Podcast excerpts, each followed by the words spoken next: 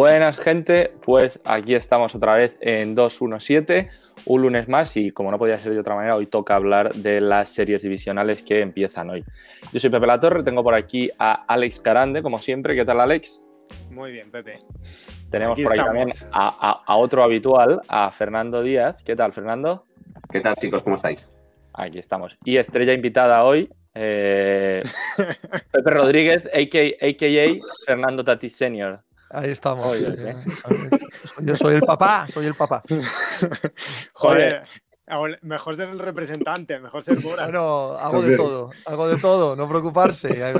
Luego miro, miro por la zona donde comprar chalets, si hay que comprar dos o tres para luego especular también. Quiero decir, hacemos todo ese tema lo hacemos nosotros. Dos o tres calles, ¿no? Querrás decir. Lo que tenga que ser, lo que tenga que ser, Fernando. No nos vamos a poner. El límite es el cielo, ¿sabes? No nos vamos a poner límite en este tema. Este es un poco más, este es un poco más listo que el tuyo, ¿eh? A Este se busca mejores consejeros, no se va a dejar robar. Esa sensación tengo. Os, iba a decir, Fernando y Pepe, este experimento, antes de entrar en, en, materia, el experimento este de la MLB de los partidos de Comodín, ¿qué os ha parecido así por encima? Hombre, yo creo que todo el mundo lo ha cogido con mucho gusto por las circunstancias un poco de esta temporada, pero la sensación es que se han, colado algunos equipos un poco de rondón, ¿no? Que a lo mejor no deberían estar y que se ha notado un poquito, ¿no? Entonces no se ha deslucido un poco lo que ha sido el experimento.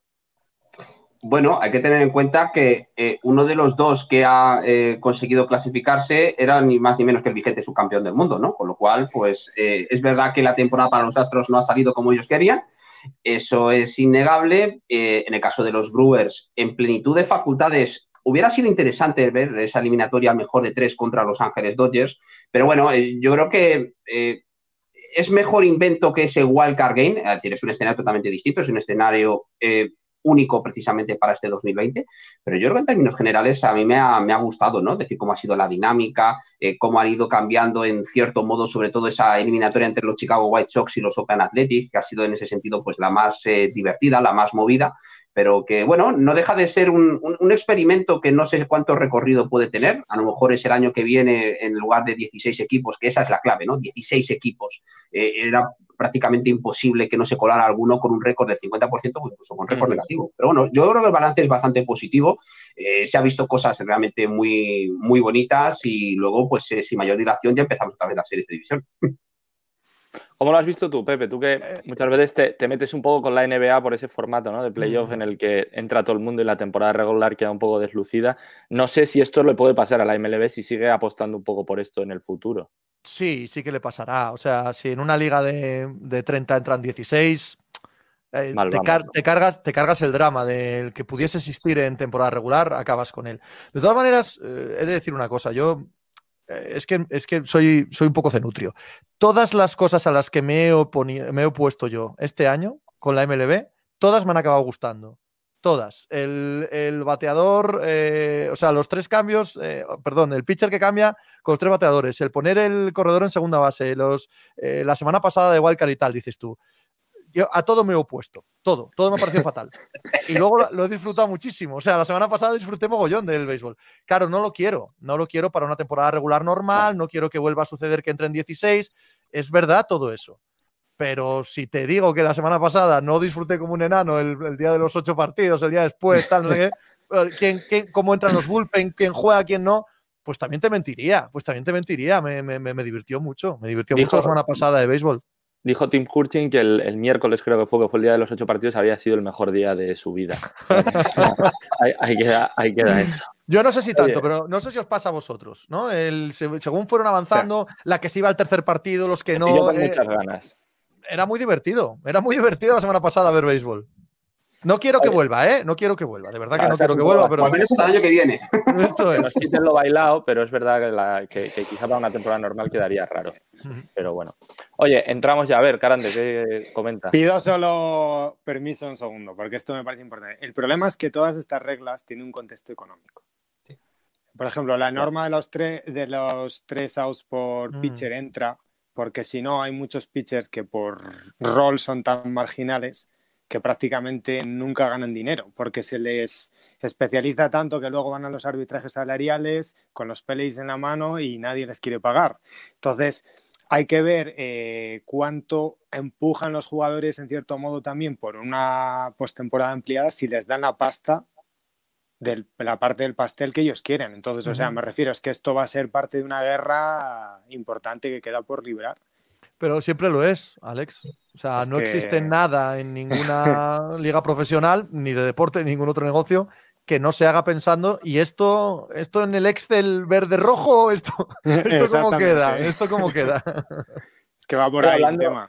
Hablando de especializaciones de, de, pitcher que decíais, vamos a empezar ya con la primera serie, yo creo. Nos metemos con el Oakland, con el Oakland Houston y Dusty Baker, que yo creo que de primeras vuelve a sorprender porque de momento Grinky no ha sido anunciado como, como abridor ni en el primero ni en, ni en el segundo partido. Entonces ya está la gente especulando con qué van a hacer. ¿Van a sacar otra vez? ¿Van a hacer la misma estrategia? ¿Van a guardar a Grinky para sacarlo como super relevista en los dos partidos si es necesario? ¿Cómo lo veis? ¿Cómo lo ves, Fernando? Yo lo veo complicado eh, y lo veo complicado eh, por, este escenario que se plantea para los playoffs de, este año y es algo que ya, por ejemplo, con, Pepe Rodríguez lo he comentado. Yo no sé qué estaba pensando el sindicato de jugadores a la hora de dar el visto bueno. Eh, cinco partidos seguidos en series de división, sin días de descanso. De acuerdo que no va a haber día de, viaje porque están jugando todos en una burbuja, pero lo que sí es de cajón es que algo de descanso, un día para poder rearmar, resetear y demás, hubiera sido muy bienvenido. Esto va a ocurrir exactamente lo mismo en series de campeonato, va a ser peor todavía, porque van a ser potencialmente siete días, siete partidos en siete días con lo cual eh, va a haber que utilizar muy bien, con mucha inteligencia, todos tus activos a la hora de no quemar demasiados barcos y sobre todo, pues que esos jugadores puedan tener el descanso, el balón de oxígeno necesario de un día resetear, eh, recuperar en breve y volver otra vez a, ponerse liza.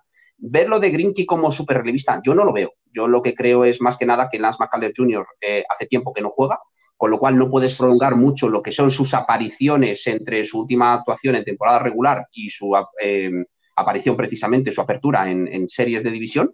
Y eh, como pitcher titular, animal de costumbres, necesitas darle pues ese, ese rol, ¿no? Es decir, es, esa, esa rutina de cada cinco días y, demás. Aún así, eh, fueron muy creativos los Houston Astros en esas eh, Wildcard Series contra los Minnesota Twins. básicamente lo que utilizaron fueron cuatro starters de maneras distintas, ¿no?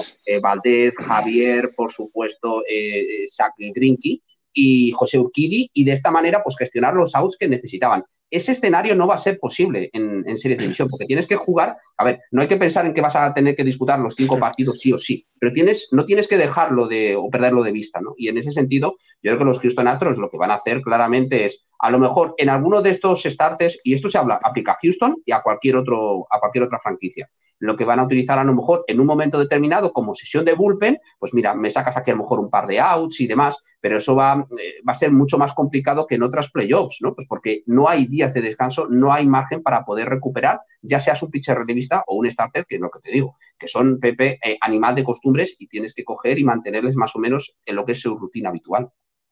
He visto, Pepe, que te despedías ahora justo en el Twitch y que te preguntaban un poco si los Astros podían volver o no, o si los Atletis se los iban a, ¿no? Se los iban a, merendar fácilmente. Y decías un poco que no, que los Astros pueden haber, pueden despertar ahora de repente, que la calidad está ahí, los bateadores que tienen los conocemos y han demostrado en los últimos años, ¿no?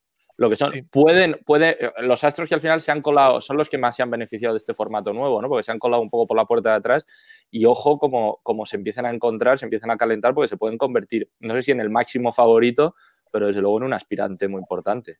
No sé si en el máximo favorito, pero sí en la pesadilla suprema, ¿no? O sea, es el, el clásico equipo que tienes que ganar porque no ha tenido buen año, porque, como bien estaba explicando Fernando, su uso de los pitchers ya denota que no tienen las cosas. No digo que no las tengan claras, digo que no las tienen en orden lo suficientemente como para. Tú sabes lo que van a hacer los, eh, los Athletics. Van a tirar de bullpen, bien, vale, pues por eso tienen el mejor bullpen de la liga, ¿no? Tú sabes lo que van a hacer los Reyes, porque es lo que van haciendo dos años. Sabes lo que pretende hacer los Yankees. Y los Astros inventan que si ponen dos titulares, que si tal. ¿Por qué? Porque no, no tienen el equipo compactado como para meterse aquí. Sucede que de talento demonios de talento. No hace falta que expliquemos quién es esta gente, ¿no? Que cuando los ves uno tras otro en la línea de bateo y, te sale Springer y te sale Altuve y te sale Correa y tal, y la madre que me parió, no se acaban estos, no se acaban de, tíos que te pueden romper el partido. Y en un eh, juego como este, y en un playoff como este, en el que creo que la mayoría tenemos bastante claro que el factor, no voy a decir azar, ¿no? pero el factor, el factor momentum, el factor quién sabe lo que va a pasar hoy, va a ser más, más llamativo aún que en otros años. Los que tienen ese tipo de talento, creo yo, que tienen la moneda de cara más veces. Entonces, ¿son los favoritos? Pues mira, probablemente no. No tienen muy claro cómo enfrentar los playoffs, pero sí que tienen el talento para de repente, sin comerlo ni beberlo, te hacen un par de rallies, te han ganado un par de partidos y ahí te ves con, la, espalda frente a la pared. Porque pueden, porque lo han hecho en los últimos 3-4 años, lo han hecho en numerosas ocasiones, ¿no? Y, uno no lo quita de la, de la cabeza cuando se enfrenta a la perspectiva de tener a los astros delante. ¿No ves, Alex, que los Astros, lo hablábamos el otro día y tampoco estabas muy convencido, pero yo no sé si esta idea de, o sea, esto, esto de guardar a Grinky y de no ponerlo como abridor, hombre, refuerza un poco la idea de que los Astros van a por una serie corta. Yo creo que los Astros saben que una serie a cinco partidos se les puede hacer muy larga precisamente porque yo creo que no tienen bullpen y yo no sé si Dusty Baker va como loco a oír con McCallers, con Grinky, dos abridores, mañana otra vez dos abridores y ya encarrilar mucho ¿no? lo que es la eliminatoria y, soñar eso con un 3-0 o un 3-1, porque la sensación es que un quinto partido se les podría hacer muy, muy largo ¿no? a, los, a los Astros. Pepe, es que tú te estás basando en una cosa que es totalmente ilógica, que es pensar que los Astros te van a decir la verdad. bueno, bueno. O sea, a ver, hoy sale McCullers y mañana Dios proveerá. Te quiero decir que ellos han anunciado a Fran Belvandez, pero no tiene que ser incluso para dentro de que tú sabes que su estrategia puede ser utilizar los starting pitchers desde el relevo, dar un poco de duda en ciertas cosas, porque es verdad que ellos, eh, como ha dicho Pepe, del lado de, de, lo que son los pitchers, no tienen la casa muy ordenada, porque podemos decir que solo Presley es el único relevista que tienen realmente de garantías. Pero bueno, eh, bajaron al barro a los Twins, que era un equipo con ciertas inseguridades, y claro, el, lo que ha dicho Pepe es que el line-up de los Astros te puede empezar a meter mucha presión en partido y obligarte a tomar ciertas decisiones como no quieres, como por ejemplo abusar mucho de tu bullpen, que es la, la fortaleza de los seis. Pero también ahí hay otra serie de matchups que le pueden ir bien a Houston, como por ejemplo que Sam Manallea y Jesús Luzardo son dos lanzadores zurdos enfrentándose a un lineup que ha estado dormido todo el año, pero que es muy diestro y que siempre ha jugado muy bien contra pitches zurdos. Entonces, me imagino que Bob Melvin, que la verdad que es un manager estupendo, pues todo esto lo tendrá en cuenta, pero yo es que creo que no se juegan las series pensando en si van a ser de tres o de cinco partidos. Juegas pensando en ganarlas y en función de las circunstancias ajustas. Y igual tu idea es salir con McCullers y mañana con, con Valdés y en la primera entrada ya te ha cambiado. O sea que, que yo no creo que ningún manager. Lo mismo que creo que los Yankees, por ejemplo, no anuncian abridor de segundo partido porque pienso que lo que pase hoy va a influir en quién habrá mañana. mañana una verdad como un templo esa, ¿eh? Una verdad la, que está diciendo Alex eh, como un absoluto templo. Eh, si, incluso lo vimos en la wildcard con, con, Houston. ¿Tenían pensado actuar como actuaron con, con los pitchers? Yo lo dudo. Yo no, no, creo que fuera un plan establecido. Yo creo que según, según fueron los partidos decidieron, decidieron actuar así. Sí, y sobre todo si era por Dusty Baker. A ver, Dusty Baker es más, más oscuro que, que Dusty Baker, no hay nadie. Eso es, eso es, eso es. Eh, pensar en que no, que mira, que Grinky me lance cuatro entradas y otro venga otro Eso, eso no, no creo que venga de él, eso viene de arriba. O sea, le dicen, oye, mira, que con estos dos podemos tirar, podemos conseguir los outs.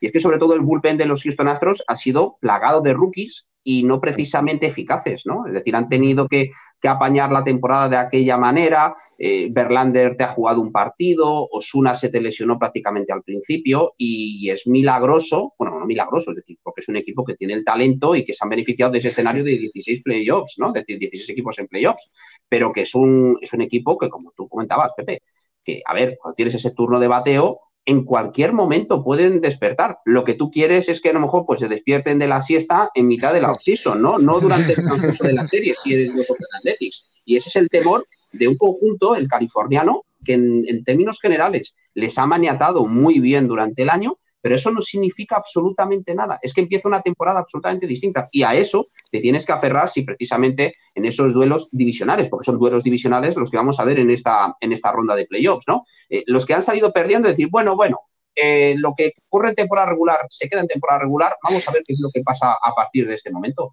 Y ese, ya ese clavo ardiendo te tienes que, que aferrar, vamos, pero con uñas y dientes. Oye, esto que decías, lo que pasa en temporada regular sí que en temporada regular. Estos dos equipos las tuvieron ya tiesas, acabaron, ¿no? en las manos. Yo creo que se equivocaron en aquel momento los, los Athletics, porque eran el equipo que estaba un poco por delante y yo no sé si les pudo un poco la, presión o los propios Astros les llevaron un poco o a ello. ¿Cómo lo veis? Porque yo creo que los Athletics tienen que, ser, tienen que tener la cabeza muy fría. Ya hemos visto que Correa, no sé si de una manera voluntaria o no, pero ha calentado un poco las cosas, ¿no? Con estas declaraciones que ha hecho, etcétera, etcétera, ¿no? Y tal. Y yo no sé si, si, los, si los Astros van a intentar un poco llevar el partido al barro y a lo sucio, porque yo creo que se manejan mejor también en ese, en ese territorio y, si los seis pueden entrar un poco pasados de revoluciones y no creo que les, que les beneficie en, absoluto. Yo, sí, empiezo yo, si queréis. Eh, tengo, tengo la sensación exactamente de lo que has dicho, Pepe. Yo, de, entrada, sí que creo que Correa lo ha hecho aposta. Sí que creo que eh, los Houston Astros, llamadme paranoico, pero les gusta juguetear con la parte ilegal del juego eh, y con sacar las cosas de quicio y saben de sobra lo que decía Luis Aragonés, ¿no? En las míticas charlas previas a la Eurocopa 2008. Les decimos algo, ¿eh? Les decimos algo, les decimos algo. Nosotros no perdemos la calma. Nosotros mantenemos, pero a ellos les decimos algo. Es ese equipo, los Astros. Y han cogido ese rol de supervillanos, eh, están muy conformes con él ahora mismo y saben que son los niños buenos, los que han denunciado, los que quieren la, legalidad por encima de todo y tal, los que tienen que demostrar virtud, los que tienen que demostrar no ponerse nerviosos y acabar con, el mal y tal. Y me da la sensación de que Houston va a calentar esto, va a enfangar esto, va a haber momentos muy feos, porque sí que se mueven mejor ahí, porque están más acostumbrados, porque han aguantado mucha mierda este año y porque son eso, son un equipo, bueno, en fin. Recordemos que, que, Mike Fires, que fue un poco la. fue, fue el garganta profunda de todo el de, los, de, los, de los astros. En sentido político, no. No, de no, otros, no penséis mal. Eh, que no se ha enfrentado aún a los astros, pero que es más que probable que le, vamos, no, seguro le va a tocar en, en, en mm. esta serie vérselas. Entonces, a ver, a ver cómo es ¿no? ¿Cómo son los enfrentamientos? Porque un, hipotético home run, por ejemplo, de Altuve a My Fires puede haber mucho picante, ¿no? lo estáis deseando. os, lo veo en la mirada. Os lo veo en la mirada. Y oye, pasamos ya si queréis a una serie que yo creo que no hay duda que sí que va a haber lío, porque ya esos sí que están, vamos, concienciadísimos en que, en que van a acabar tal, que es el Yankee, el Yankee Race, ¿no? Alex, tú estás eh, convencido, porque me lo has dicho, que eh, hoy, eh, según DJ Lamagio vaya al cajón de bateo, el primer picheo de, los Reyes va a ir dentro y arriba para marcar un poco ¿no? las distancias y cómo va a ser este partido. Pero eso no quiere decir tirar a dar. Si los buenos pitchers pichean adentro y arriba porque quieren separar a DJ Lamagio de la caja, que es lo que hacen siempre los Reyes, y ya está, sí, me parece genial. Y es lo que tienen que hacer. Y no va a pasar nada excepto que gestionar las emociones bien en esta serie va a ser importante porque son dos equipos que yo creo que la temporada regular de los Yankees es engañosa porque ellos han ejecutado muy mal, o sea, han jugado muy mal, pero si analizas la serie con, contra Cleveland ya se ven cosas, eh, porque es que es verdad que el line-up que juega eh, la temporada regular contra Tampa no es el line-up que juega hoy. Al final ahí hay que analizar las cosas en la medida de lo que, de lo que son y el line-up de los Yankees es muy bueno y Tampa eso lo sabe y va a querer meter mucha presión desde el principio. Y también ellos saben, a ver, Snell no puede darle un pelotazo a Di Lamegio porque le van a echar del partido. Y los jugadores en eso son listos y van a jugar un poco ahí al filo de la navaja. Pero sí que es verdad que, que te conviene echar de espada atrás, que Snell es un lanzador que médicamente está limitado a 80 lanzamientos, Tampa sabe que eso para ellos es un problema, que es difícil que vaya más de 5 o 6 entradas, y ellos necesitan muchísimo que Snell lance bien y sea eficaz, porque al final Cole va a lanzar primero y quinto partido, en un mundo ideal tú le tienes que intentar ganar un partido de los dos a Cole si realmente sería difícil ganar la serie si eso no pasa. Evidentemente, Tampa está capacitado para hacerlo, como no, porque lo ha demostrado en toda la temporada regular y la temporada regular cuenta sobre todo hacia un equipo que ha jugado tan bien como Tampa. Y los Yankees han hecho el ridículo en defensa, que es una cosa con la que también se gana partidos en béisbol y que la gente la omite un poco de la ecuación, pero da sensación de ser un poco más por equipo de Howe y que eso quedó un poco aparte en la serie como Cleveland. Luego, esto da para analizar dos veces y casi prefiero que lo hagan ellos porque yo de esto no hablo demasiado. Iba, a lanzar un poco encima de la mesa el nombre, yo creo, de Austin Meadows, ¿no? porque quizá se está centrando todo mucho en, el enfrentamiento ¿no? del picheo de uno y otro equipo, pero es verdad que los Reyes, que en principio y sobre el papel están un puntito por debajo en ataque, sí que da la impresión de que el tener a Austin Meadows en el lineup, aunque sea como bateador designado o como lo que sea, les puede dar ¿no? mucho a ese equipo, porque al final es su estrella. Sí, un punto o incluso dos, ¿no? Es decir, a ver, el, ataque de los eh, Yankees es incomparable respecto al de los Reyes. Es decir, en, óptimas condiciones el Yankees es mucho mejor. Otra cosa es que los Reyes sean capaces de sacarle de esa zona de confort y por eso esos lanzamientos de pegado y arriba que lanzará Snell, que lanzará Glasnow y que van a lanzar aquí absolutamente todos los, eh, todos los pitchers que vamos a ver en esta serie. Es decir, porque esto ya ha ocurrido en el pasado, no solo en esta temporada 2020, sino en campañas anteriores. Son equipos que se tienen muchas ganas, y además ganas literal, o sea, tal cual. Y, y, sobre todo, pues la presencia de Meadows, ¿no? Porque es el único o al menos el jugador siempre sobre el papel, que desde el perfil izquierdo es el que puede aportar pues mucha pegada, ¿no? Más equilibrio a este turno de bateo eminentemente diestro que tienen los Reyes. Que a ver, que los Reyes van a producir contra diestros, zurdos, eh, medio pensionistas y lo que haga falta, ¿no? Porque es un equipo que sabe sacar muy bien pues eh, todo el jugo en esos enfrentamientos, da igual que sean ellos bateando, da igual que sean ellos desde el montículo, ¿no? Y, la presencia de Meadows, que lleva ausente bastante tiempo, ¿no? Pues con ese problema en el oblicuo, eh, está haciendo sus prácticas de bateo, todo pinta muy bien, que va a poder ser activado y que probablemente hasta la última, ultimísima hora no se va a anunciar si finalmente va a entrar a formar parte del, roster, ¿no? Pero eh, sí que es evidente que los Reyes van a intentar sacar de esa zona de confort de un equipo que no sé si a lo mejor Cleveland no hizo lo suficiente más allá de sus errores en localización en la serie anterior, a la hora de quitarle esa zona de confort que tuvieron los Yankees, porque oye, cuando te anotan 22 carreras, algo tienes que hacer aparte de lanzar mucho mejor, que es algo que no hicieron los de, los de Ohio. Y, a ver, los Reyes tienen esa experiencia, eh, tienen ese recorrido, tienen ese bagaje contra, eh, contra este lineup, aunque sea un lineup evidentemente recuperado. Y lo que comentaba Alex es muy importante, la tensión que vas a tener que mantener. Porque, a ver, Cleveland, yo creo que estamos todos de acuerdo, Cleveland no era un equipo al nivel de los Reyes, lo que hemos visto este año, ¿no? Sin duda. y, claro, contra un equipo como los Reyes, un equipo tan bien plantado que hace tantas cosas bien en ataque, en defensa, corriendo por las bases, generando presión. Vamos a ver si Gary Sánchez está detrás del pleito o no. Eh, la, presión. Sí, hombre, por supuesto. bajo, ningún, concepto. Siempre que lance call va a ser Igasioka, ¿no? Pero durante el transcurso de, lo que es estas, estas series, ¿no? La presión que sean capaces de generarle en el juego de carrera. Todos esos pequeños detalles, y la defensa no es un detalle menor, es decir, es una parcela fundamental en el desarrollo del juego, va a ser absolutamente crucial para que los Yankees mantengan esa tensión, ese grado de concentración, que es algo que, quizás se han mostrado un poco indolentes durante el transcurso de la temporada regular y ahora no es momento de sestear, ahora es momento de sacar tu mejor versión, tu versión sobresaliente, si quieres superar, por supuesto, a un conjunto también plantado como Tampa Bay. Oye, una, te, pregunto a ti, Pepe, porque con Alex lo he hablado ya 100 veces y siempre me dice que no, pero porque yo creo que al final lo animo. yo, yo, creo que sí, yo creo que sí, entonces. Lo deja, lo deja muy de lado. No, no, ¿tú no crees que llegaban los, los, los Yankees, llegaban un poco, eh, no sé si decir anímicamente, tocaos o no en su mejor momento, con todo el culebrón de Gary Sánchez, de Higasioka, mm. tal, y que yo creo que ganar la serie contra los Indians sobre todo como la ganaron, ¿no? Pues primero eh, pues machacando a Shane Bieber, ¿no? Que era un poco el pitcher del momento. Y luego en un partido apretado, ¿no? Digamos, en el que hubo que, luchar cada entrada y que al final ganaron, yo creo que han salido muy reforzados eh, anímicamente. Yo creo que incluso a ojos de los aficionados, eh, la percepción del equipo ha cambiado mucho. O sea, yo creo que los Yankees llegaban quizá como un equipo más a playoff, siendo los Yankees, pero da la sensación de que ahora ya son mm, el favorito indiscutible en, en la americana y que en una serie muy difícil contra los Rays se les ve yo creo un poco como favoritos, ¿no? Todo el mundo, cuando el balance de la temporada no, no nos decía eso. Estoy un poco con Alex, ¿eh? No, no creo que tenga tantísimo peso o mucho peso. Sí que estoy contigo también, Pepe, en el sentido de que eso ha cambiado, ¿vale? La dinámica sí que ha cambiado, pero esa, ese cambio de dinámica afecta tanto al resultado o a lo que se va a ver en el, en el campo. Pues mira, si fuera un equipo el que está enfrente pues como Cleveland o algo así. Pues igual como Minnesota. Como Minnesota o en general Chicago, y tal. Claro, es que los que están, los que están, les da igual esto, ¿eh?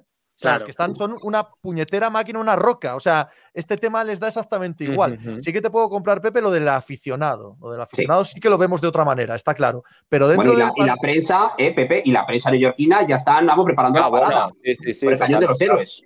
Yo es que la prensa neoyorquina, ya sabéis, no me gustan las prensas exageradas, porque tú y yo trabajamos en el AS y, claro, nos gusta la prensa mucho más ecuánime, mucho más. No de, equipos, no de equipos grandes, no, no, no. Eso es. Ay, que me meo. El caso es que no creo que tenga tantísima importancia como el que para mí es el factor clave, clave, absolutamente clave, que es el otro, el físico. El físico, pero no el nivel de juego, no el talento y tal, la pura y dura fisicalidad de estar sano en el sitio correcto, ¿vale? Porque decidme vosotros, del 8-2 que le ha endosado Tampa Bay a los Yankees este año en temporada regular, ¿en cuánto estaba el line-up de los Yankees sano? Sí, sí, que es así. Es, eh, es que ahí, está la, absoluta clave de esto. Ah, además, hay un factor clave que has dicho que es que para los Yankees eh, les han dado todo puesto en bandeja y no jugar en Tropicana Field, que es como un sitio que los Yankees entran allí y les entran todos los males.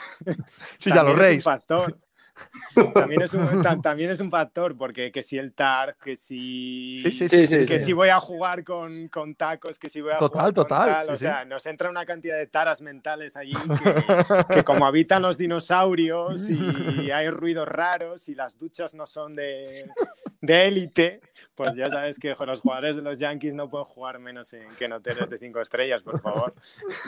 Sí, pero es un asunto, es un asunto de verdad importante. O sea, hacemos chiste aquí, pero realmente todas estas cosas físicas sí que, afectan a la manera en la que se enfrentan a los partidos. No, es cierto, es cierto, yo creo que a los Yankees ir a jugar al Tropicana Fila ahora tres partidos les hubiese sentado a cuarto quemado. Habíamos perdido ya. habían, habían, ganado las series, pero hay jugadores, o sea, Judge salía lesionado una vez más con las rodillas fastidiadas si le tocaba jugar en el, en el outfield, ¿no? Porque, vamos, parece matemático, ¿no? Que juega allí y sale siempre con, problemas. Oye, pasamos, si os parece. No sé si os queda algo en el tintero, Alex. Sí, me queda una cosa.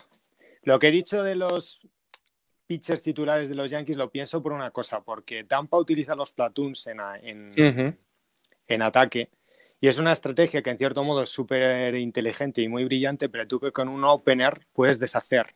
Porque si tú sacas un opener en el tercer partido para un par de entradas, por ejemplo, lo asiga y luego metes a un pitcher zurdo como puede ser Hub, realmente estratégicamente le metes en un problema a Tampa porque le obligas a tomar una decisión. Y eso para los Yankees es importante en la serie porque si los Yankees fueran con Happ en tercer partido zurdo y Montgomery en cuarto partido, en cierto modo le facilitas el trabajo a Tampa porque tus dos relevistas claves, que son Britton y Chapman, son los dos zurdos. Entonces, estratégicamente mm, es un problema para los Yankees y por eso Tanaka, que ha jugado me, porque la gente me cuenta la milonga es verdad que Tanaka ha sido un playoff performer y que ha jugado siempre bien en postemporada, pero a mí lo que me vale es el Tanaka de este año, que lanza 80 lanzamientos, se queda sin gas y que es lo que vi en Cleveland también. Y que, vale, como tienes la suerte de jugar en un equipo que te anota 800 en carreras, pues te beneficias de ello. Pero yo sé que los Yankees tienen dudas con Tanaka y que ver a Happ en el segundo partido puede ser una cosa un poco fuera de lo que la gente piensa, pero que a mí me da la sensación de que por eso no han anunciado el segundo abridor. Bueno, hay, una cosa que quiero comentar, que, a ver, eh, siempre se, pone mucho énfasis en, lo que es el duelo de lanzadores, ¿no? De, de pichas titulares, los, los, eh, los Tampa Bay Rays están en condiciones óptimas de poder afrontar esta serie a los cinco partidos. Es verdad que, por ejemplo, los Yankees, si tienen que repescar a Kerry Cole, que nunca ha lanzado con tres días de descanso, jamás ha lanzado con tres días de descanso en una época de playoffs. Que un partido de playoffs no es lo mismo que un partido de temporada regular. El nivel de estrés y de exigencia es infinitamente superior. Y los Rays, es verdad que a lo mejor tienen un bullpen amplísimo, muy profundo, muy polivalente, que cualquiera te puede lanzar, tanto en la, pongamos, en la segunda entrada, si se da el caso de un bullpen game, como que te cierra el partido a la jornada siguiente, ¿no? Es decir, en ese sentido, nunca puedes preparar lo que es, eh, pues eso, eh, lo que es la forma de atacar los, los duelos desde la perspectiva de los New York Yankees con, con, cierta eh, confianza, ¿no? Es decir, que te puede lanzar Fairbanks en un momento determinado, en, ese instante, y, al día siguiente te lanza la, la novena. Los Rays están muy bien pertrechados. Es verdad que a lo mejor sus, sus starters no pueden lanzar muy profundo, ¿no? Es decir, esos 80, 90 lanzamientos, eh, y eso se aplica a Snell, a Glasnow, pero luego tienes a Charlie Morton, que ese también ha terminado muy fuerte la temporada y va a ser fundamental. Tienes a Ryan Jarrod, tienes muchas opciones. Y, y eso, si la serie se alarga muchos partidos, que recordemos van a ser en jornadas sucesivas, eh, puede ser absolutamente capital a la hora de declinar o desequilibrar la balanza en favor de una franquicia u otra. Con lo cual, eh, no, es un problema menor el que pueden tener en ese sentido los Yankees y tienen que echar mano, sobre todo, más que de Hub, que ha terminado muy bien la temporada, sino de Jordan Montgomery, que, sinceramente presenta muchas dudas. A lo mejor para ese cuarto partido, hipotético cuarto partido, pues un bullpen game y, que Dios reparta suerte. Claro, pero es que Tampa lleva preparándose para algo así años. Sí, Entonces, eh, yo, tengo la sensación de que Tampa y Oakland, ¿vale? Por, por cerrar la Liga Americana, cuanto más se alarguen las series, ventaja para ellos. Porque llevan mucho tiempo preparándose para escenarios de este calibre, para escenarios de este, de este estilo. Sí, sí. Pero yo hay, mm, hay una cosa, Morton ha tenido una lesión de hombro y no creo que vaya muy largo, porque no ha lanzado mal últimamente, pero no ha ido muy largo. Y es verdad que hay que darle mérito a lo que ha hecho Tampa desde el bullpen, porque es que Tampa ha tenido muchas lesiones en el bullpen. Sí, mogollón, sí, sí. Que, que dicho lo cual, tienen un mérito increíble. infinito. Infinito. O sea, mis respetos siempre a Tampa en cualquier análisis. A ver, nos vamos a la Liga Nacional por alusiones, don Fernando. Eh, los Atlanta, Atlanta Braves, Miami Marlins. Eh, Atlanta favoritísimos, ¿no? Lo que pasa es que ya sabes, aquí Alex Grande eh, ha rebautizado a los, a los, como los Atlanta Fakes porque le dan menos, le dan menos seguridad que, que nada. Entonces, qué falsa, qué falsedad. en principio muy, muy, favoritos y que ya la historia esta de Cenicienta de, de, los Marlins y la milonga de que no pierden en, temporada que ya se sabe, parece lo normal, pero no sabe uno, ¿no? Los, los Braves llegan con muchas dudas en el tema del, del picheo abridor. Bueno, yo creo que con menos dudas que antes del comienzo de la, de la ronda anterior, ¿no? De, de Wildcard, en la que fueron capaces de sobrevivir, pues eso, al, a cómo se desenvolvieron tanto Trevor Bauer como, precisamente Luis Castillo. Eh, a ver, eh, estaba conformándolo, eh, los Braves ya lo han anunciado para los tres primeros partidos quiénes van a ser. Y para el primero va a ser Max Fried, no hay ninguna novedad. Y Adam Anderson tampoco hay ninguna novedad. Los dos estuvieron sensacionales en la ronda anterior. Y luego Kyle Wright. Es verdad, Kyle Wright ha terminado muy fuerte. Y es alguien que, tiene ese potencial, es una promesa. que plasmarlo en resultados siempre le ha costado Dios y horrores. ¿Qué es lo que ocurre? Que más allá de ahí, eh, es cuando llegan los problemas. Eh, sí que es verdad que, por ejemplo, ellos cuentan con algo que no ha sido muy habitual en todos estos años en Atlanta, que es un bullpen muy polivalente, muy profundo y muy, muy bueno, que combina muy bien tanto veteranía como juventud. Y da igual que sean zurdos, que sean diestros, todos son capaces de hacer el trabajo y lo demostraron en esa jornada maratoniana de 13 entradas contra los eh, Cincinnati Reds. Luego, si a eso le sumas que tienen una defensa formidable, especialmente por el centro, ¿no? Es decir, tienes a Darno, tienes a Dansby Swanson, que probablemente va a ganar el guante de oro, más luego tienes a Ronald Acuña Jr. en el, en el center field. Y tienes, pues, ese, ese line-up que es impresionante, que se puede argumentar que es el mejor turno de bateo de las mayores, porque aquí ya van a jugar los mejores. Nada de, no, día de descanso por aquí, por allá. No, no, no, aquí van a sacar toda la artillería y la artillería de Atlanta es eh, fenomenal. Es verdad que tampoco estuvieron especialmente productivos contra Cincinnati Reds, pero oye, hay que darle todo el crédito a lo que hizo tanto Power como Castillo, ¿no? Y solamente rascar una carrera contra esos dos y terminar ganando los dos, los dos encuentros tiene mucho mérito. Pero eh, yo me quiero pensar en Atlanta como un equipo que, por un lado, está familiarizado con, los eh, Miami Marlins, que es verdad que Sixto Sánchez, que es el chico de moda en, Miami, la primera vez que estuvo contra ellos estuvo muy bien, en la segunda no tanto, ahí ya le cazaron y le hicieron bastante daño esa familiaridad con Alcántara, con eh, precisamente con, eh, con Sixto Sánchez, con Pablo López, juega a favor del line-up de Atlanta Braves. El bullpen de los Miami Marlins eh, deja muchísimas dudas a la hora de amarrar los, los, encuentros. Y, hombre, es la historia de la Cenicienta, no es una historia de cuento de hadas lo que están haciendo los Miami Marlins. Yo creo que nadie podía pensar en ellos que pudieran cazar este nivel que lo han hecho de forma extraordinaria, sobreponiéndose a la adversidad y, oye, mostrando aptitudes y un plantel de jugadores del cual probablemente se pueda eh, destacar a alguien que no lo ha hecho muy bien precisamente en la primera ronda, como fue Brian Anderson, su tercera base, que es un jugador muy, muy sólido. Y si tú miras eh, lo que es puesto por puesto, incluso la rotación, eh, difícilmente vas a encontrar eh, ventajas a favor de los Marlins, más allá de, por ejemplo, en tercera base, ¿no? Brian Anderson sobre, sobre Austin Riley. Dicho eso, ¿Es favorito, es muy favorito Atlanta? Sí, pero aquí ya no hay ningún rival pequeño, Pepe. Lo hay, hay que jugar todos los partidos, hay que intentar amarrar y no desaprovechar las ocasiones y sobre todo, eh, ya una vez que te has quitado, igual que le ha pasado Oakland Athletics, ¿no? Es decir, ese peso de no ser capaz de superar una ronda de playoffs desde hace, pues eso, desde el Pleistoceno superior, creo que le va a venir muy bien a este equipo de cara a intentar eh, cruzarse con ese transatlántico en series de campeonato que todo el mundo conocemos y que responde al nombre de Los Ángeles Dodgers. Eh, dejarme, dejarme de rematar esto que la ha dejado votando el tío. O sea, Atlanta no es súper favorito frente a Miami, pero los Dodgers ya están en la final de conferencia. No, no, no, no. Que no se note el miedo, que no se note el miedo ahí, claro, claro. A ver, los Dodgers eh, para mí claramente es el equipo favorito para esta, temporada. Y a ver, eh, por mucho que le toque cruzarse con Santiago Pares y ahora lo vamos a hablar, eh, yo creo que los Dodgers no tienen reservados los tickets, cuidado, los billetes ni para series de campeonatos ni para series mundiales. Los partidos hay que jugarlos. Y es lo que antes digo, es que no hay ningún rival pequeño. Y hay que tratar cada encuentro por sí solo, por separado, y apretar los dientes y jugar muy, muy bien, que es lo que tiene que hacer Miami por supuesto, para intentar superar eh, lo que es ese favoritismo que sobre el papel siempre podrá tener en ese caso Atlanta.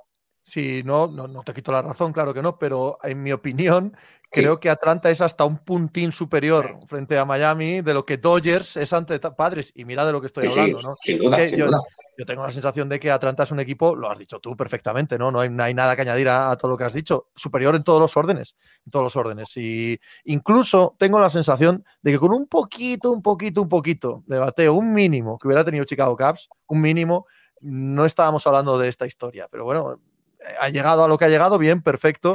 A, lo que se van a, agarrar los Miami Marlins es a que, no sé, a que Sixto tenga otro día monumental y tal, que puede, ¿eh? que puede, que es un espectáculo verle lanzar y que es una maravilla. Pero tienes que hacer eso tres veces eh, consecutivas en una semana. El Alcántara te. Me, cuesta horrores. Me cuesta y, el line-up, y el line que tiene Atlanta, ni por asomo, es el line-up de los Chicago Cubs. Que sí que, que dudas, vamos, pero por todos lados. Eso es, en, ese sentido, quizás, ¿no? Decías, comentabas que quizá Brian Anderson es el único jugador de los, de los Marlins que es un puntito superior, ¿no? Al que sería Austin Rowley en la tercera base de, los Rays. Yo no sé hasta qué punto si la rotación de, Miami puede superar un poquito a, lo que es la rotación de los Rays y por ahí no sé si se pueden complicar un poco los partidos los, los Rays, porque las sensaciones que sufrieron mucho contra Cincinnati, yo creo que Cincinnati dio pistas sobre cómo se puede pichear eh, al, al line-up de, los Braves y no sé hasta qué punto pueden, pueden sufrir. Sixto Sánchez, por ejemplo, mismamente es un, es un lanzador similar a Luis Castillo, ¿no? En cuanto a, bueno, mucha velocidad, mm. mucho sinker, change-up, probablemente más velocidad, pero, pero yo sí que les veo ciertas, ciertas similitudes y, y, yo no sé si ahí los Braves pueden sufrir, porque creo que en el partido, en la serie contra Cincinnati, no sé si fueron treinta y tantos strikeouts y apenas cinco bases por bolas en, dos partidos y por ahí no sé si los Marlins probablemente es su única, la gatera por la que se pueden por la que se pueden colar, ¿no? Porque si el partido se va a anotaciones altas, desde luego los Braves tienen más argumentos, ¿no? ¿Me dejas defenderme ya? De la... dale, dale, dale, estás muriendo la lengua. Viene porque cuando celebraron tanto ganar la Wildcard, en cierto modo, yo dije, hostia, si no... O sea, Atlanta tiene equipo para esto, me refiero. Estáis aquí legítimamente y jugando contra Miami, que para mí Pepe lo ha dicho, ha pasado en cierto modo y historia preciosa y se merecen lo mejor, pero en una temporada de 162 partidos lo quería yo haber visto.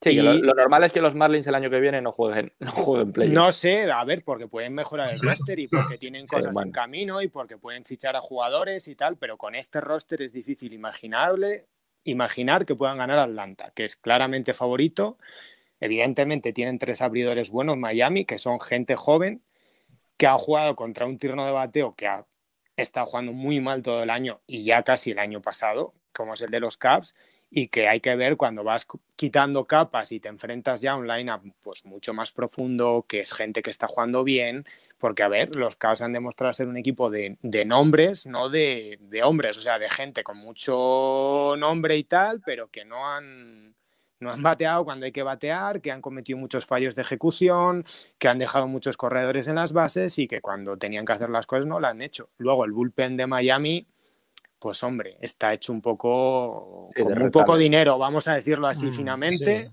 como todo el equipo y, y, hombre, Atlanta para mí es claramente favorito y creo que pensarlo, en cierto modo, lo tienen que ver como naturalidad, porque eso les va a ayudar, porque si entonces, ¿qué haces? Como ha dicho... Como ha dicho Pepe, cuando lleguen los doyos te metes debajo de la mesa o qué? Claro, no, en absoluto.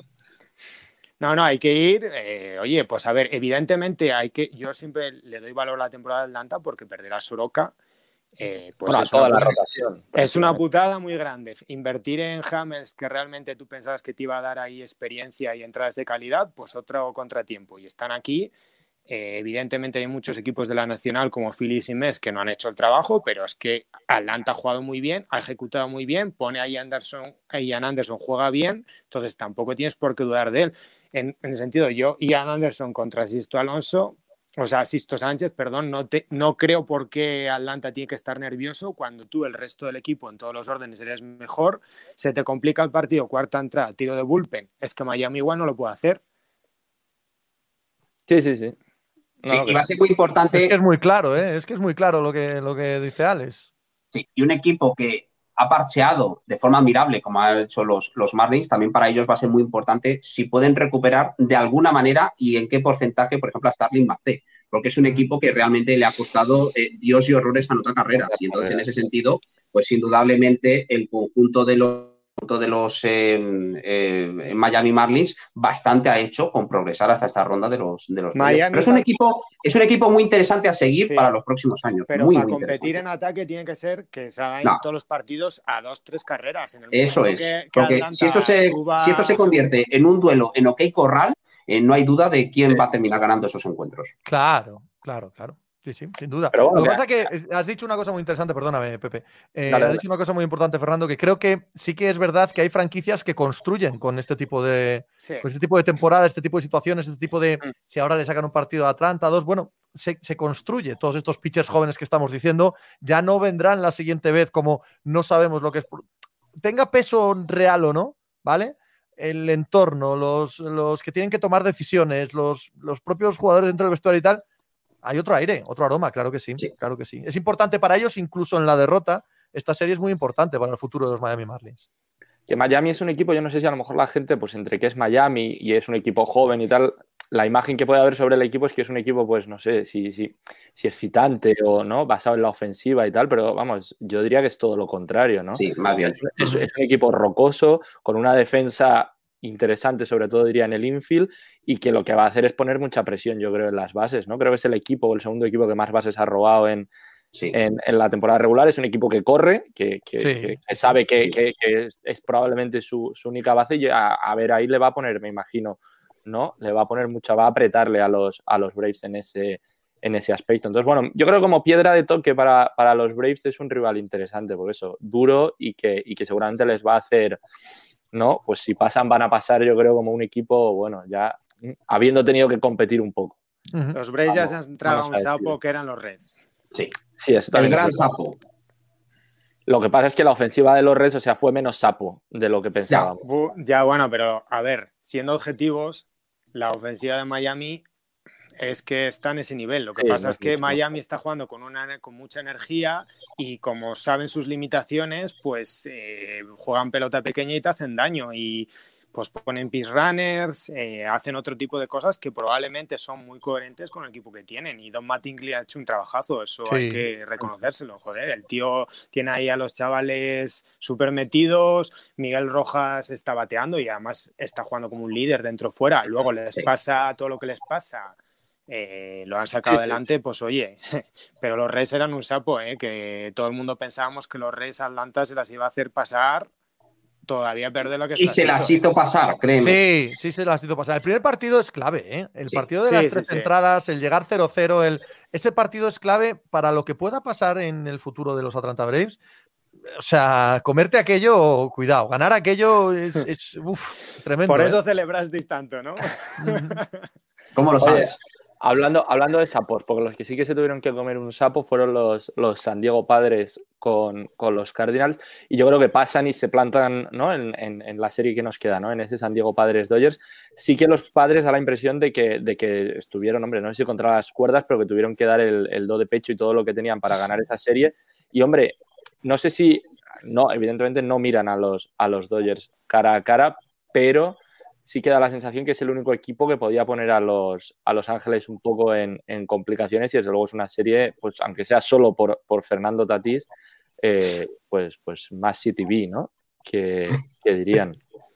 Sí, la verdad es que los padres, hubo un momento durante ese enfrentamiento contra los St. Louis Cardinals en el segundo partido, mediado ese encuentro en el cual eh, eso fue clave, ¿no? Fue el punto de inflexión y a partir de ese instante eh, fueron capaces de, ofrecer su mejor versión. Además, es que no lo olvidemos, los San Diego Padres afrontaron esa ronda sin Dinelson Lamet y sin eh, precisamente Mike Clevinger, que era su pitcher número uno y pitcher número dos, no respectivamente, pero sí las dos mejores opciones para iniciar ese, duelo, ¿no? Y hacer lo que hicieron, tirando de bullpen, haciéndolo de forma sensacional en el último choque, eh, sobreponiéndose a esa adversidad, es un equipo que, te puede fundir los plomos, no tanto vía run, que también lo demostraron contra los Cardinals, y eso no es baladí, es decir, St. Luis en ese sentido siempre se precia hacer las cosas muy bien, pero que luego es un equipo que, eh, al igual que hablabas eh, previamente, Pepe, de, de, los Marlins, ¿no? Es decir, generando juego de carrera, presión, que el potencial de robarte una base no significa que tú termines finalmente eh, robándola, ¿no? Pero al menos que eso lo tenga en la retina, lo tenga en la memoria, Que, que, el pitcher eh, rival, en este caso los Dodgers, pues que ya les tienen tomada la medida, decir que es un equipo que se conocen mucho, que se han tenido batallas bastante importantes a lo largo de la temporada regular, pues eh, no se sienta del todo cómodo. Y, y por ese sentido, decir, los San Diego Padres es absolutamente maravilloso llegar aquí. Es rock and roll en estado puro, ¿no? Pues eh, con Machado, con eh, Tatis, eh, con todo ese outfield también tan dinámico, con un bullpen que ha ido claramente de, menos a más durante el transcurso de la temporada, que todos esos refuerzos que se produjeron en el trading deadline les ha sentado de maravillas para armar un cuerpo de relevistas que si tu starter quizás abandona el encuentro, como le pasó con Chris Paddock, sean capaces de hacer un magnífico trabajo, que luego sobre todo ese bullpen game que se marcaron en el tercero pues fue absolutamente descomunal y unos eh, padres que, a ver, esto no es ni más ni menos que la primera entrega de una batalla que va a ser eh, constante a lo largo de las próximas campañas entre, entre padres y, Dodgers, ¿no? Eh, dicho lo cual, desconociendo, porque esto no se va a saber hasta la última hora. Hasta mañana, bastante avanzada la tarde, no vamos a saber qué es lo que va a pasar con, San Diego y si van a poder recuperar tanto a Dinelson Lamed como a Mike Clevinger. Además, lo hablábamos, Pepe, antes de grabar este podcast. Eh, tiene mejor pinta, eh, o al menos parece que hay más posibilidades de que Clevinger sea de la partida que Dinelson Lamed, que por ejemplo para esta ronda no puede, no puede estar. Esté quien esté, el por, tanto por ciento, ¿no? Es decir, qué clase de jugador nos vamos a encontrar, si a lo mejor va a ser un super relevista y demás, esto puede alterar absolutamente los, los planes, para unos eh, Dodgers que, a ver, claramente se perfilan como el equipo favorito, pero que eh, tienen frente a un conjunto que en cualquier momento te la puede liar, porque lo han demostrado en el pasado y lo han demostrado en estos eh, playoffs, y unos padres que, evidentemente es el equipo de, moda y que, oye, pues tienen ese aliciente, ¿no? Ese incentivo de poder mojar en la oreja a ese conjunto que ha dominado la división oeste, pero que siempre en momentos puntuales en playoffs pues les ha podido un poquillo la presión y vamos a ver si estas series de división, porque es que, lo, recordémoslo, es que son cinco días, el momentum, la inercia, el que de un día para otro esto pueda cambiar, eh, quizás le pueda favorecer muchísimo a unos antiguos padres que se quieren mover como, como pez en el agua precisamente en esta época, en el mes de octubre, y que para eh, todos ellos pues eh, va a ser una piedra de toque absolutamente excelente. Oye, Pepe, algo ahora mismo en el deporte ¿no? Tú que sigues un poco todo más excitante que Fernando Tatis Jr. No, no, no lo hay, ¿no? No lo hay. No, lo hay, no lo hay, no lo hay. Lo tiene todo. Yo no sé a qué se podría comparar, pero es una, es una locura, ¿no? Pues mira, si me, si me pongo chulo, ¿no? Me pongo chulo, podemos compararlo con Ansu Fati, jugador del Barça, no sé si seguís el fútbol, con Renko Benepul en el ciclismo, no sé si seguís el ciclismo. Con te, lo iba a decir, a lo mejor con algo, algo así. Alguno de estos ciclistas jóvenes que está saliendo. Algo así, Luka Doncic en la NBA, ¿no? Por, por mm. tirar eh, un, un, tío que no solo viene a romper con todo, sino que estéticamente lo puedes vender que te cagas. O sea, eh, no es fácil sumar, vosotros lo sabéis, el gustar al purista, es decir, es un jugadorazo como la Copa de un Pino, nos da tardes de gloria de béisbol eh, y además puedes venderlo, puedes venderlo como te dé la gana. Puedes venderlo en anuncios, puedes venderlo eh, a nivel de personalidad, puedes venderlo estéticamente. Eso es oro. Eso es oro para cualquier liga, para cualquier competición, es puramente oro. Y mucho me extrañaría si la MLB no consigue hacer aquí y ahora, de lo que decía antes Fernando, de que esto dure mucho tiempo, un Tatis eh, Mookie Betts que, que, parezca esto la, el duelo de gallos, estos del hip hop, ¿no? Que, que se suben a un, escenario y se dicen cositas feas. Porque es que además lo que tiene Tatis es la personalidad explosiva, expansiva, el bat flip, el ir a por las bases, el cómo corre, el, la sensación de que le da igual eh, caer mal, caer bien eso es oro, de verdad. Pero, porque la, sensación es que precisamente, o sea, tiene tanto carisma que hasta los puristas les, le permiten esas, eh, esas salidas de tono. Es que es muy complicado eso, muy complicado. Nadie se lo critica, ¿no? Eso es. Cuando el el otro día nadie ha dicho nada, ¿no? Al revés, todo el mundo se echó las manos en la cabeza de qué maravilla. Mira al pobre José Bautista que lo hizo una vez y todavía se lo estamos recordando. no, no, al pobre. Pero José Bautista es feo. ¿Qué le vamos a hacer, coño? es, que, es, que, es que es así. Y este señor es un señor, claro que lo ves y te cuestionas tu heterosexualidad, te la cuestionas, dices, joder, claro, es que esto es un hombre y lo demás tonterías, efectivamente.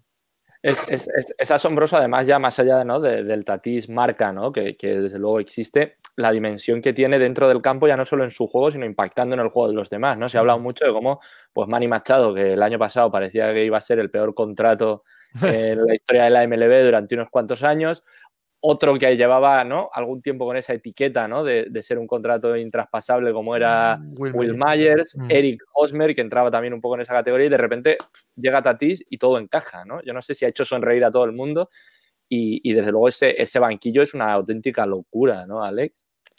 Estás lanzando alrededor porque está evitando que hablemos aquí de los Medias Rojas de Los Ángeles. Ah, bueno, ahora, si queréis abrimos, este melón. Que es el nuevo, el nuevo equipo de la MLB porque yo estoy, estoy esperando rebautizar a, a, los New York Indians cuando nos traspasemos a Clint Fraser por Francisco Lindor y aún así paguen los Indians, pero bueno. dejando ese asunto al lado eh, vamos a ir por lo de Tatis. Pues Tatis. No, dale, dale a también si quieres, hombre. Se le veía venir desde hace tres añines, porque cuando se hablaba de esa generación de Vladimir Guerrero, toda la gente que veía jugar a esos dos jugadores en el mismo campo decía, bueno, todo el mundo dice que Vladimir Guerrero 80 ahí en, en Béisbol América y tal, pero aquí el que parece el bueno es Fernando Tatís y, y bueno, tenemos la suerte de que tanto Acuña como Tatís como Juan Soto, eh, pues es que eso es oro para la liga y este encima es un descarado, sabe vender, pero acordaros del adbat del año pasado de Juan Soto con Heider ahí, que le faltaba hacerle sexo explícito diciéndolo, ven aquí Heider, que te la voy a vender y, no sé, tienen este punto de naturalidad y yo creo que los eh, jugadores como atletas mejores que juegan este deporte son latinos. Es algo que se puede explotar en cierto modo porque el jugador americano, pues la NBA y, y la NFL tiran mucho y es que este hombre está poniendo todo patas arriba y tiene una forma de...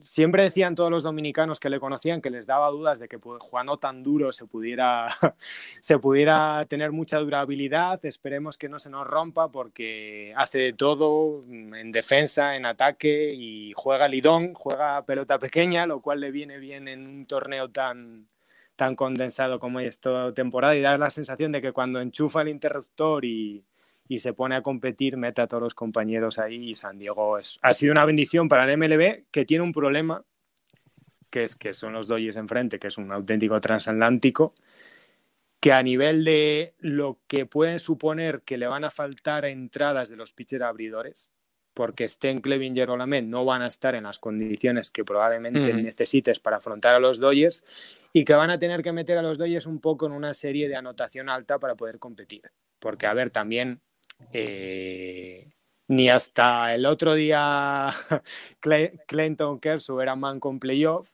ni por el otro día que lanza contra un equipo que en ataque es muy inoperante, va a darte una garantía contra un line-up como San Diego, que es una pesadilla del 1 al 9, que se te van a envasar, que pueden ser agresivos y correr, que te van a poner presión en las bases y que tienes que ver a ver mm, los Dodgers cómo testean contra un equipo mejor. Dicho lo cual, a mí me parece que la diferencia entre los Dodgers del año pasado y las de este año es Mookie Betts, porque les dio en los dos partidos todo lo que necesitaban en todos los momentos. El tío llega a segunda base, los gestos, la alegría, cómo ha pegado ahí con Clinton Kershaw. Yo hoy no juego tal eh, porque creo que es eh, Black Lives Matter, todo el equipo detrás de él. No sé, se ha convertido o ha dado un paso adelante en términos de liderazgo, da la sensación de que él está más cómodo en Los Ángeles que estuvo en Boston que le han creado un ambiente en el que él se siente, le han dado la panoja, que eso también ayuda a, que estés a gusto. Ayuda, ayuda. Y el tío yo creo que igual dentro de unos años le hacen una estatuilla ahí delante del Dodgers Stadium y cambian el nombre al equipo. Bueno, eh, no metamos el dedo en la llaga. Tampoco es. Equipo pequeño ese del norte llamado Boston, ¿dónde queda? Además, creo que esa estatua la va a financiar íntegramente Dave Dombrowski, me han contado que es el que va a poner todo el dinero para, esa estatua. Pone debajo base, es lo que va a poner debajo en la base. Eh, oye, eh, iba a decir, em, no sé, me habéis ya sacado sí, ya, lo sentimos, Pepe, lo sentimos. Pepe. Un abrazo fuerte, un abrazo fuerte para, disfrutar de esto. Yo no venía aquí a hablar de los Boston Reds. A ver, Fer, la rotación, la rotación de los Dodgers, eh, si la establecen bien, sobre todo si son capaces de recuperar a Wilker Biller, que los problemas que tiene de blister y tal, da la sensación de que es eh, donde se pueden meter como un equipo superior. Y yo sí que creo que hay una dudilla ahí, que es eh, Kenley Jansen no cierra el último partido. El que cierras bajó muchísimo la velocidad de repente en sus lanzamientos y puede ser que ahí se pudiera abrir una pequeña grieta en lo que es los Dodgers a nivel de picheo porque se enfrentan a un equipo que puede meterle mucha presión desde los bates. A ver, eh, los eh, Dodgers respecto al año pasado no solo tienen a Mookie Betts, que es un plus bastante considerable, sino que tienen una rotación muy amplia. Tienes cinco opciones ideales, ¿no? Es decir, porque no solo son eh, Kershaw y Walker Bueller, tienes a Gonsolin, tienes a Dustin May, tienes a Julio Urias, incluso potencialmente para lanzar cada uno de esos encuentros. en ese sentido, San Diego no puede competir. Y luego tienes un bullpen, que a ver, que tienes a Black Trainen, ¿no? Que es un refuerzo absolutamente descomunal, ¿no? Tienes un bullpen también eh, muy amplio, tanto desde la izquierda como desde la derecha. Y en lo que tú comentabas, ¿no? Eh, Bruce le va a venir fenomenal, ¿no? Es decir, esa, esa alternativa lanzando a 100 millas por hora y con esa movilidad eh, puede ser absolutamente la alternativa que Lee Jansen. Eh, lo que ocurre que, a ver, que, estos cambios eh, realmente no dejan de tener su, su, ironía, ¿no? Es decir, estos cambios que se produzcan precisamente durante la, la época de postemporada, pues no es lo más habitual, pero también es verdad que, oye, que las necesidades mandan, la urgencia del momento es lo que dicta cuáles son las maniobras, decisiones estratégicas que tienes que realizar y a ver, los Dodgers yo lo veo un equipo muy rocoso, de arriba abajo. Es decir, la defensa, corriendo por las bases, es un equipo absolutamente formidable. Y la única manera que veo que esto eh, pueda decantarse del lado de San Diego es que esto se convierta en un duelo de coy corral. Y cuidado, en ese, en ese tipo de terreno. Los Dodgers también se manejan de miedo, teniendo en cuenta que en lo que hablábamos, por ejemplo, al principio, ¿no? De, de Astros con el potencial de estos jugadores, cuidado, no solo es que esté Mookie y demás, es que si empiezan a carburar, por ejemplo, gente como, como Cody Bellinger, como carbura Max Mansi, eh, ese equipo es absolutamente, bueno, pues es muy complicado eh, meterle mano, ¿no? Y va a ser un desafío, va a ser un desafío absolutamente formidable para, estos San Diego Padres. Lo tiene todo, lo tiene todo. Lo que pasa es que lo que habéis dicho, eh, tanto Pepe como Fernando, y es, la gran verdad, es que teniéndolo todo, ¿cómo te imaginas a San Diego peleando con ellos? Pues a, 9-8, a, 10-8, ¿sabes? En cualquier otro escenario te cuesta mucho imaginarlo, te cuesta mucho más imaginarlo. Entonces, a, ese nivel pueden los Dodgers ganarte, hombre, y tanto, tanto que pueden ganarte. Pero la única opción de San Diego es que esto se convierta en, una locura, que, que, les destroces lo que hablabais antes.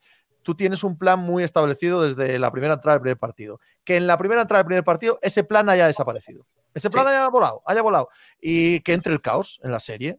Mm, si está Clevinger, bien. Eh, si no, que entre el caos. Que entre el caos en la serie. Y ahí igual te ganan también. Pero será la única manera que puedas. Porque si todo va sota, caballo y rey, sota, caballo y rey, los Dodgers son mucho mejores que los padres en cualquier ámbito del juego. Y, es lo que hay. O al menos en las circunstancias actuales. Mm. Sí, sí, claro, evidentemente. a, ahora me refiero, sí. Yo creo que con que a nivel de picheo, con Clevinger y Kernamet también lo eran. Pero es que yo cuento que no están. O sea, siento, Exactamente, ser muy, yo creo que no muy pesimista, pero es que yo creo que no están. Yo, también lo pienso. Yo creo que ellos... Pinta, muy raro, porque han cambiado. Parecía que el que llegaba era uno, ahora de repente el que llega es el otro. a mí, me, a mí me da la sensación de que no están. Pero si dijo, si dijo el manager ayer que no están haciendo bullpens, que es un protopaso que todavía no te garantiza jugar, creo, es que no creo, que ayer lanzaron, creo que ayer lanzaron bullpen, ¿eh? Sí, sobre todo Kevin. Pues es el que parece que está un poco más cerca. Pero... siempre ha sido cristalito la Met y ha jugado muy bien porque son 60 temporadas, 62 partidos, pero es un pitcher que cuesta verle a este nivel a la temporada más larga. Lo que pasa es que lo que ha dicho lo que ha dicho Pepe creo que es la pura verdad. Yo creo que San Diego va a intentar implantar el caos y, y, jugar de una manera muy agresiva, meter mucha presión porque ellos saben que tiene la baza, pero es que da la sensación de que es un equipo que se ve cómodo en eso y que tiene un umbral de talento que le puede permitir plantearse la posibilidad. O sea, es un equipo que tiene mucho talento en el lineup y que le puede meter cierta presión en algunos partidos a los Dodgers. ¿Cuál es el problema? Que, la, que a veces la solución B de los Dodgers es mejor que la tuya. Entonces, eh, eso es un puto problema cuando estás jugando, porque es que ellos te pueden sacar, ellos pueden decir, pues sé a quién saco, a Dustin May o a Dar, y tú estás diciendo que, que vas a sacar a Pada, que abiertamente este año ha jugado mal y que no es un tío que te dé mucha confianza y que sabes que los Dodgers eh, saben que lanza solo dos cosas y que los Dodgers van a tener un partido para esperarle a uno y destrozarle. O sea, con eso. Mm. Entonces, a mí me cuesta ver un partido que Paddock le gana a los Dodgers y me veo más un partido en el que les anotes carreras y a través del bullpen te mantengas en partido y le puedas pelear ese partido a los Dodgers. Pero es que, claro, eh, si por ejemplo Gonsolín es este su nivel, es que estás muy fastidiado porque es que entonces tienen tres tíos que realmente con ellos te van a liquidar los partidos y, bueno, pero a ver, como dice Pepe, y eso me gusta, tú no ves el deporte para saber quién es el mejor, si probablemente este año los mejores son los Dodgers, sino para ver quién gana. Y la narrativa esta la van a construir los padres que van a ir ahí a vender, a provocar un poco. Machado ya dijo que él va a ganar un título en San Diego antes que los Dodgers y... Y, venga, y, comedia, y, con ello. Y a, ver si se le mete un poco en la cabeza el tema a alguien ahí. En fin, bueno, Fernando, ¿qué, nos dais en Movistar Plus esta semana? Ya bueno, solamente podemos confirmar un partido y es el primero. Eh, no, está nada mal, es el inicial en ese eso es. El duelo entre los eh, Tampa Bay Rays y los New York Yankees, ¿no? Ese duelo entre Blake Snell y, Gary Cole, que no es mala manera, ¿no? De, poder arrancar esta, esta ronda divisional. Eh, la verdad es que va a ser un, cruce o van a ser una serie de cruces muy, muy atractivos, ¿no? Y, vamos a ver si sigue, sigue el, guion preestablecido o a lo mejor tenemos sorpresas, ¿no? Porque eso sería precisamente la tónica para este año tan atípico, ¿no? En la, MLB, que se, produce, eh, se llegase a producir algún tipo de campanada que absolutamente todo es posible, teniendo en cuenta que es al mejor de cinco partidos y que son en otros tantos días consecutivos. Con lo cual, pues bueno, muy atentos a ese duelo entre los eh, Rays y los New Yankees. Bueno, Pepe, muchas gracias. Yo creo que la gente ya te conoce, pero bueno, si algún, hay algún despistado, pues eso, que busque en pepediario.com, eh, ¿no? Si no, da, y Twitch y todas estas cosas y que ahí hablar, pues de todos los deportes. Si ya no, si ya no me conoce, si ya, eso es. Y si ya no me conoce, debe ser que no le interesó mucho. Debe ser que no le interesó. No sé yo, no sé yo. Bueno, cuidado, eh, que, que, la próxima vez que haya un sorteo de estos de Champions, en la MLB es que no sortean, dicen a dedo. Esto es, que... es la NFL. Es lo que, tiene, es lo, es lo, que tiene, lo que tiene la gente inteligente, que tiene planes, ¿no? Que no, no, no lo dedique, no, lo echa a un bombo y que salga lo que tenga que salir, ¿sabes? Tienes planes, tienes. Estás hablando de los, estás hablando de los Dodgers. No. gente inteligente los Dodgers, ¿no? Que tienen ahí el plan. Fijaos cómo estará de mal el fútbol europeo, que en comparación los de Rob Manfred me parecen inteligentes. Ojo a cómo tiene que estar el fútbol europeo. Oye, pues hay que reconocerle una cosa, que igual lo que ha hecho Ron Manfred, que tanto palo le dimos en la gestión del coronavirus, ojo, ¿eh? No, no, ahora lo ha hecho Le ha salido redondo. Le ha salido redondo, le ha salido redondo, correcto. lo que pasa es que decir eso ahora es poco popular, ¿no?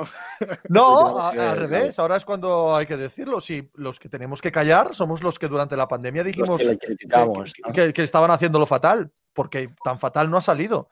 Tan fatal no ha salido. No, no le condono todas las cosas que hizo, que hay algunas que me siguen doliendo, pero, pero realmente, oh, joder, hemos llegado a. Estamos en, estamos en, ronda divisional y aquí seguimos, ¿no? Pues yo, no pensaba que llegáramos aquí, ¿eh? Yo no pensaba que fuéramos a llegar aquí. El punto clave, yo creo que fue lo de San Luis, ¿eh? sí. Ahí estaba la cancelación inminente, ¿eh? Sí, sí, sí, total, total. Pero bueno, no sé.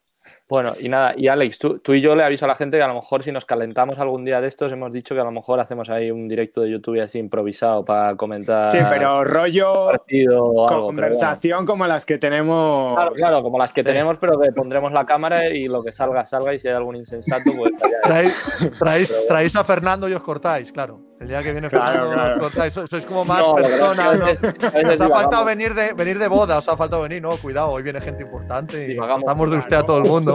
¿Cómo voy a cómo empezar a decir barbaridades?